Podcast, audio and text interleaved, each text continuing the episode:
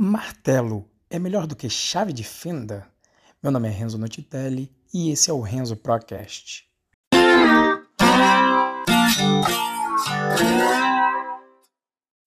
Sim, sim, sim. Eu sei que você deve ter ficado perplexo com essa pergunta, né? Martelo é melhor do que chave de fenda?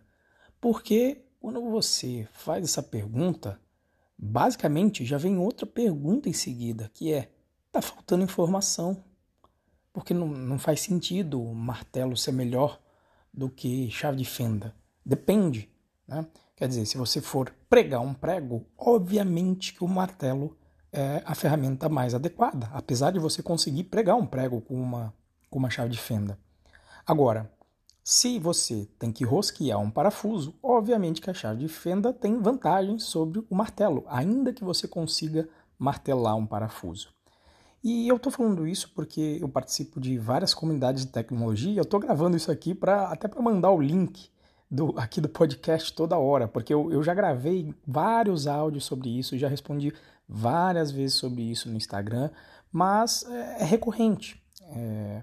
E o que me parece na área de tecnologia é que as pessoas enxergam ferramentas que são parecidas né? mas esquecem de dar o contexto. Se você não dá o problema a ser resolvido, não tem como você falar que uma tecnologia é melhor que outra. E o porquê disso? Raramente, na área de tecnologia e engenharia, você vai ter uma ferramenta que é melhor em tudo que a outra, que resolva vários problemas. Às vezes que a, que a turma tenta fazer uma ferramenta que resolve vários problemas, ela não resolve nenhum direito. Ou você tem um monstro grande que vai ser difícil de utilizar. Então, por isso é comum que você tenha para um uma determinada classe de problemas uma ferramenta que geralmente se adequa melhor, que vai ter prós e contras, e você vai ter que fazer essa análise de prós e contras, levando em consideração todo o contexto do problema que você tem em mente. Tá? Vamos começar com, com o famoso, que é o que me motivou a fazer este episódio, que eu recebo, já recebi várias vezes no Instagram, já vi várias vezes nos grupos que eu, que eu participo sou programador em Python e aí tem os frameworks Django e Flask. Em princípio, eles resolvem um, um grande problema em comum, que é ser uma ferramenta para abstrair basicamente programação web no lado do back-end, tá? Apesar de eles estarem nessa classe de problema grande, as decisões de design de cada um foram diferentes, tá? O Django ele foi feito como um framework full stack. O que, que é isso? Ele toma várias decisões para você. Então ele já tem um ORM dentro dele para fazer conexão com o banco de dados. Ele já tem um sistema de formulários para também para fazer para fazer a validação de dados. Baseado nisso, ele tem um sistema muito robusto de admin, onde você vai conseguir interagir de uma maneira muito rápida com o, digamos aí, a população dos dados, para você inserir banco de dados, dados nesse banco de dados, visualizar, pesquisar. Então ele é muito poderoso para isso. Vai te dar um sistema de template que até ficou mais flexível nos últimos tempos, permitindo que inclusive você use um sistema de templates diferentes como o Jinja. Uh, e, e ele resolve tudo isso. Só que o ORM dele é baseado para fazer conexão com um banco chamado SQL com os tipos de banco. São vários tipos de banco, mas são bancos do tipo SQL. Então ele te entrega tudo isso funcionando com, com uma segurança muito boa, com defesa contra os, os, os tipos mais comuns de ataque. Tá? Só que ele já fez todas as decisões de design para você. E para que, que isso serve? Se no seu problema ele se encaixa num mundo relacional, onde o mundo de tabelas vai resolver o seu problema, o Django vai cair como uma luva e vai te dar já tudo pronto lá para você não ter que pensar o, o, como fazer. Você vai ter um, um guia geral, basicamente, para a estrutura do teu projeto a, a, ser seguida, que é o que o Django tem de muito forte, e soluções já muito bem definidas para o que você quer fazer, com, com várias soluções para muita coisa. Agora, se você tem um problema de repente, que você verifica que um banco com tabelas não vai resolver, que de repente você vai ter que utilizar um MongoDB para que você uma estrutura em documentos vai ser melhor, um Cassandra, que é um banco colunar, porque você vai fazer muita, muita pesquisa do ponto de vista de coluna, é, e aí num banco colunar, quando você tem muitas pesquisas que vão fazer, por exemplo, soma, média, etc. Ou seja, você está interessado em valores condensados de colunas. Então você tem bancos que são melhores para isso, como o Cassandra, como o BigQuery do, do Google e etc. Nesse caso, qual é o problema? Se você for jogar o Django neste problema em específico, você vai ter um problema, porque aí você já perde o RM, e o RM é o coração do Django. Muita coisa se baseia nele. O admin se baseia nele, um model form se baseia nele, é, várias coisas se baseiam no RM. Então você vai estar tá preso dentro do Django com todas as suas decisões, mas resolvendo um problema que ele não foi feito para resolver. Ainda que exista, por exemplo, um projeto chamado Django Non-Hell, que tenta endereçar esse problema, mas o que eu já ouvi de todo mundo que usou é que não funciona, porque não foi feito para aquilo. E aí, por exemplo, é onde potencialmente vai, vai brilhar o Flask, que aí já tem a filosofia de ser um micro framework. Ele resolve um problema mais é, pontual do que o Django. Basicamente, o Flask vai te dar um sistema de roteamento só e o sistema de templates que é o Jinja e acabou. O resto você tem que montar tudo na mão. Você vai ter que fazer todas as escolhas que o Django fez. Não, não as mesmas, mas você vai ter que pensar nos problemas que o Django pensou e vai ter que resolver esses problemas. Então existem extensões para você colocar dentro do, do, Flask. Então você tem o Flask Admin, que vai ser um admin lá do, do, do Flask, que inclusive é bem extensível. Você consegue plugar, por exemplo, numa palestra do Bruno Rocha, ele mostrou o admin funcionando com o MongoDB, que é o banco que eu comentei. E aí, quando você vai usar o Mongo, você vai utilizar um driver e, ou um tipo de ORM que se conecte com o Mongo especificamente. Mas aí, qual que é o Pro, então? Você consegue ter um ambiente mais flexível, só que o custo disso é que você tem que fazer todas as escolhas. E como as escolhas são desacopladas, não necessariamente na hora que você integrar vai ser fácil de fazer as coisas funcionarem. Por exemplo, para o admin do, do Flask funcionar, rolou toda uma configuração que o Bruno Rocha teve que fazer. Ele teve que fazer algumas indicações, muitas vezes ter que implementar um save, um save all, e tudo isso já vem pronto no Django. E, então esse é o ponto. O Django foi feito para resolver uma camada de problemas ainda então mais, uh, mais granular na parte de programação web. E que eu diria que inclusive resolve aí 80% dos problemas. O, o Django é o Pareto para programação web em, em, Python, na minha opinião. Ele resolve 80% dos problemas com 20% do esforço.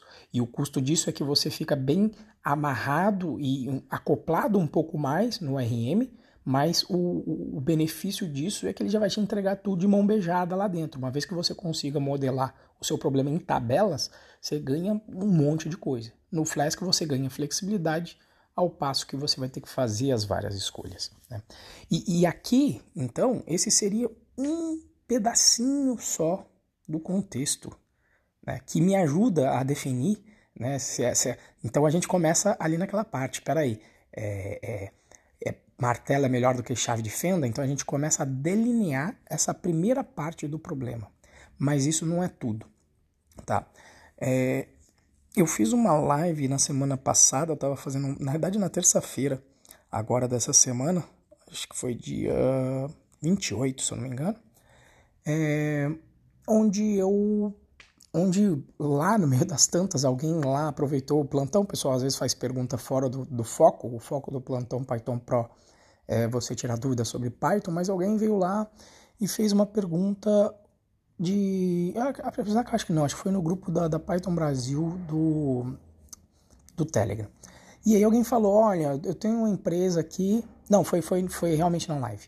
Falou: eu tenho uma empresa aqui e uma parte trabalha em PHP e outra parte trabalha em Python. Como é que eu faço para a galera mudar para Python? E, e, aí é o mesmo esquema de novo. E vem ainda uma outra parte do problema que eu acho que é importante na hora de você fazer as escolhas.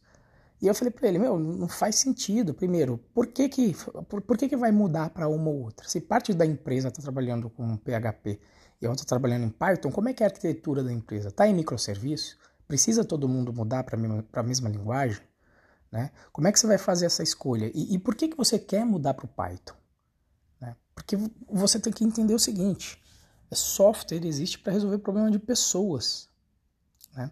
E, e às vezes, quando vem essas discussões de PHP ou Python, me parece que é, é, é, só o dev que quer brincar com um novo brinquedo. Ah, eu, gosto, eu, eu, trabalho com PHP, mas todo mundo fala que Python é legal. Então seria legal se a gente mudasse para Python, porque aí eu vou poder aprender essa linguagem maravilhosa que todo mundo fala. Tudo bem, mas se você lembra que a razão de software existir é resolver problema de cliente, você acha que o cliente se importa em saber se o back-end está rodando com PHP ou Python? Com certeza não. Eu, como cliente, utilizo um e-mail marketing que é escrito em PHP e funciona. Me resolve o problema. Eu estou cagando para qual que é o, a linguagem no back-end. O que interessa é, ele faz o que ele tem que ser feito, ele manda os e-mails e me permite segmentar o público para eu mandar mensagens personalizadas para cada um, tem um sistema de agendamento, me permite escrever automações, é isso que eu procuro num sistema de e-mail marketing. Não estou cagando para qualquer é tecnologia que está sendo utilizada no back-end. Né? E o cliente é a mesma coisa, porque ele está pagando do bolso dele. Então ele está pagando para você resolver o problema. Não precisa brincar com outro brinquedinho de tecnologia. E isso tem que ficar muito claro. Né? Porque aí foi o que eu falei. Qual, as perguntas que eu faria não é Python é, é melhor que PHP. O que, que, eu, o que, que seria mais fundamental para fazer essa pergunta? Você tem que perguntar, bom, se é para resolver o problema do cliente, o qual o que o Python vai trazer de vantagem para o meu cliente? De repente vai ter mais robustez, ou, ou como é que isso vai acontecer? E ainda assim, numa migração de software, supondo que seja uma passagem de PHP para Python como um todo, toda migração traz riscos. Né? E, e, e, nesses riscos, se você está adotando uma tecnologia nova e você não tiver o conhecimento de alguém sobre essa tecnologia dentro da empresa, que já passou por cicatriz de batalha, o risco dessa troca é imenso, porque toda linguagem vai ter seus problemas. Agora, o que, que acontece? Quando você tem uma equipe que já é experiente em uma tecnologia, ao menos essa equipe já está acostumada com quais são os problemas e com os, as possíveis soluções de compromisso que para você conseguir mitigar esses problemas. Agora, quando você entra num ambiente novo, você vai enfrentar novos problemas sem experiência. Então aí você está entrando no, basicamente no campo de batalha lá, sem ter experiência, né? E vai dirigir um tanque, mas não, não tem ali o manual, não sabe qual é o problema que dá, não sabe que na hora que você puxa a manivela ali para dar o tiro, você precisa abrir ali a portinhola antes, porque se tiver fechada, a, a bala explode na, port, na portinhola e mata todo mundo que está dentro. E aí você vai expor, então, o seu cliente a todo esse risco de forma desnecessária, só porque você quer usar a nova tecnologia do momento. Né? Então, assim, toda vez que se pensar, toda vez que você pensa em, em escolha de tecnologia, você tem que trazer o problema como um todo, de preferência pensar no cliente primeiro, que é a ponta final. É o problema de quem que isso, que essa ferramenta resolve, primeiro de tudo. Dado que é esse o problema, como é que a gente vai suportar essa solução que a gente vai oferecer para o nosso cliente? E aí sim você vai destrinchar um pouco mais para entender o problema, ver como o problema se encaixa nas categorias de problemas que já, já existem, como do exemplo que eu dei do, do Django no Flask, se ele cabe num, num numa modelagem de banco SQL ou não, né? para você poder trazer os prós e os contras de cada uma dessas ferramentas e só depois de avaliar isso você vai fazer uma escolha ponderada, de preferência às vezes até documentando isso, dizendo, olha, não escolhemos o framework X porque o problema é Y e aqui estão os prós nessa listagem, aqui estão os contras e por isso que a gente tomou essa decisão. Né? Para poder até retornar quando chegar aí o, o, o dev júnior ou estagiário que vem cheio de gás, querendo aprender tudo do momento, né? Vamos usar React porque é bacana, mistura HTML com, com JavaScript, mas é legal, o Facebook usa, então, então a gente deve usar também, né? Então não tem nenhum pensamento, né? Será que o, o Facebook resolveu um problema dele? Será que o nosso problema é parecido com o do Facebook? Né? Vamos usar microserviço? Ah, por quê? Porque todas as empresas grandes usam. É, mas qual é o problema que o microserviço resolve? Né? Até onde eu sei é a escalabilidade. E aí a tua empresa vai ter quantos acessos por mês? Você vai fazer uma puta estrutura com microserviços para receber uma requisição por dia, quando não tem nem tráfego na tua aplicação? Então você vai comprar toda uma complexidade que o microserviço traz para receber uma requisição por, por dia, por exemplo? Então é assim, é, é isso que eu vejo é, na área de TI. A gente tem é, a, a, galera que eu acho que ainda demora um pouco para acordar. E veja, às vezes tem, tem gente que é experiente na área, e eu não estou falando, ah, o Renzo, Renzo é foda, sabe? Não, pelo contrário, eu já fiz essas cagadas. Eu já, já quando eu tinha três anos de experiência, quando eu estava numa startup, eu fiz eles utilizarem Google App Engine que, que hoje eu, eu considero. E por quê? Porque eu era bom naquilo, estava aprendendo aquilo e só queria ver aquilo naquele momento. Então, inexperiência minha. E eu acho que faz parte da caminhada, mas justamente a razão de eu gravar esse podcast é tentar ajudar a galera a, a chegar num. A não, não ter que fazer essa cagada depois de três anos de formado, fazer essa cagada só com um ano, só enquanto for estagiário. Não quando quando eu estiver aí numa posição de liderança, como na época eu estava, e de repente tomar as decisões sem esse embasamento, tá certo? Então é o seguinte, né? Se você está fazendo a pergunta aí de se martelo é melhor do que chave de fenda, sem fornecer nenhum contexto, sem entender qual é o problema antes disso, você não está sendo um pró, não está sendo um profissional. Yeah.